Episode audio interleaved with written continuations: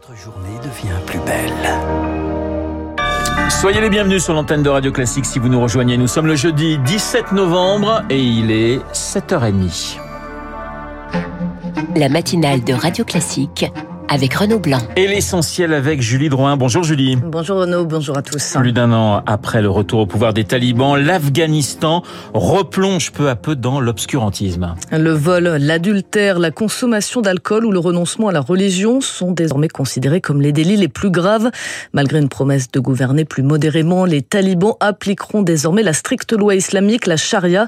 Quant aux femmes, déjà bannies de la vie politique, des collèges, des lycées et de certains métiers, elles ont maintenant l'interdiction de se rendre dans les parcs et jardins, mais aussi les hammams et les salles de sport. Un effacement quasi total de l'espace public, se désespère Aman Abidi, la fondatrice d'une radio pour l'émancipation des femmes en Afghanistan l'interdit de se rendre dans les parcs pour faire de, de l'exercice physique ou encore aller au hammam, donc dans les bains publics. C'est une manière vraiment de brimer encore plus les femmes citadines. Ils s'acharnent en permanence sur cette classe sociale parce que selon les talibans, elles ne respectent pas suffisamment les lois islamiques. Elles ne sont pas suffisamment couvertes, elles ne respectent pas l'interdit de se déplacer sur motif, etc.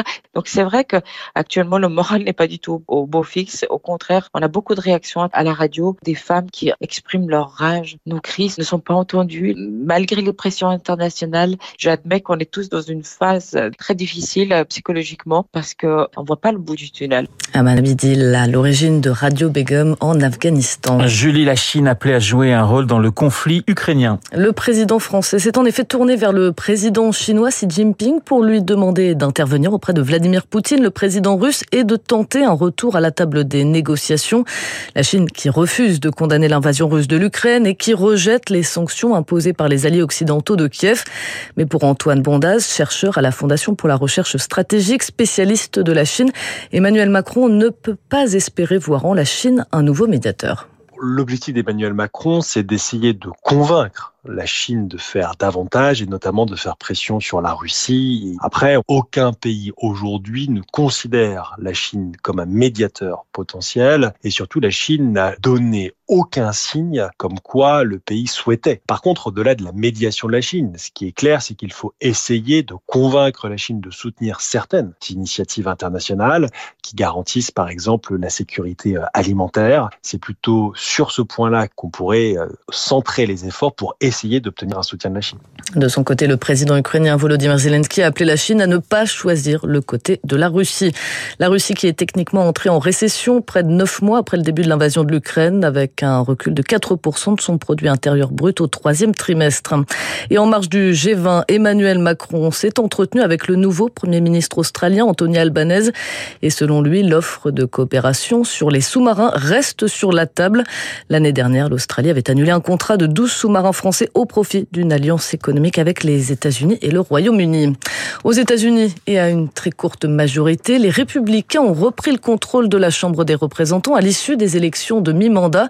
Si le Parti conservateur a échoué à s'emparer du Sénat, il obtient ainsi la possibilité de bloquer la politique de Joe Biden, Augustin Lefebvre. Et oui, le président ne pourra plus faire adopter de grands projets, mais ce pouvoir de blocage est moins important que ce qu'espéraient les républicains, puisque sans le Sénat, eux non plus ne pourront adopter de textes d'ampleur et avec seulement trois représentants d'avance selon les projections, la droite va devoir rester unie. C'est mal parti alors que les appétits s'aiguisent pour 2024 et que la figure de Donald Trump est plus que jamais polarisante. Signe de cette division, la désignation en interne hier de celui qui devrait remplacer Nancy Pelosi à la présidence de la Chambre, Kevin McCarthy, a été plus compliquée que prévu. Ce sont de longues sessions de négociations qui s'annoncent au Congrès, notamment pour éviter le shutdown budgétaire, la paralysie de l'administration fédérale. Les démocrates vont tenter de profiter du temps qu'il leur reste pour faire adopter un nouveau paquet d'aide à l'Ukraine. Les républicains ont laissé entendre qu'ils pourraient les restreindre. La commission d'enquête sur la tentative de coup d'État du Capitole début 2021 va aussi conclure ses travaux. À partir de janvier, ce sont les républicains qui pourront lancer des enquêtes. Ils ont déjà promis de le faire sur la pandémie ou le retrait d'Afghanistan. Merci Augustin. 7h34 sur Radio Classique et les retours en France où le projet de budget 2023 eh bien, entre euh, dans les mains des sénateurs. Le Sénat majoritairement à droite se lance donc dans l'examen l'examen du projet déjà qualifié par le patron des sénateurs les républicains d'irréaliste. Bruno Retailleau va prôner la rigueur avec une proposition de budget amputée de 4 milliards d'euros de dépenses. Et puis le Parlement doit adopter ce jeudi la nouvelle réforme d'assurance chômage. Des compromis ont été trouvés entre députés et sénateurs en commission mixte. Ainsi, le refus à deux reprises d'un CDI après un CDD ou un contrat d'intérim sur le même poste entraînera la perte de l'indemnisation chômage. Julie, J-3 avant le coup d'envoi de la Coupe du Monde de football au Qatar. Une compétition sous le feu des critiques en raison de son coût pour le climat ou encore sur la situation des droits de l'homme dans ce pays. Le président Emmanuel Macron a estimé ce matin qu'il ne fallait pas politiser le sport alors que plusieurs appels au boycott ont été lancés. L'équipe de France est de son côté toujours montrée prudente dans ses prises de position. En tout cas, les 26 joueurs sont arrivés hier à Doha. Premier match prévu mardi face à l'Australie. Et en attendant, les Bleus ont pris leur quartier dans leur camp de base à 6 km de la capitale qatari. Un cocon 5 étoiles, l'un des plus luxueux du Golfe, totalement privatisé pour l'occasion. Eric Koch nous en fait la visite. Un écrin de verdure de 13 000 mètres carrés au milieu duquel trône une luxueuse casbah moderne tout en blanc cassé. C'est le décor du Al Messila Luxury Resort, oasis d'accueil pour les Bleus pendant cette Coupe du Monde. Les 130 chambres avec balcon sont réservées pour les joueurs et le staff de l'équipe de France. Entre les matchs et les entraînements, les footballeurs pourront profiter du spa, de la piscine extérieure protégée par des rangées de palmiers, sans oublier la salle de sport et de massage à disposition de la sélection. En revanche, côté alimentation, les Bleus sont venus avec leur propre chef Xavier Rousseau, deux étoiles autant que sur le maillot des Bleus. Le lieu a été choisi pour son emplacement au calme, mais à seulement 10 minutes du stade Jassim Binamad, où les Bleus s'entraîneront durant toute la compétition.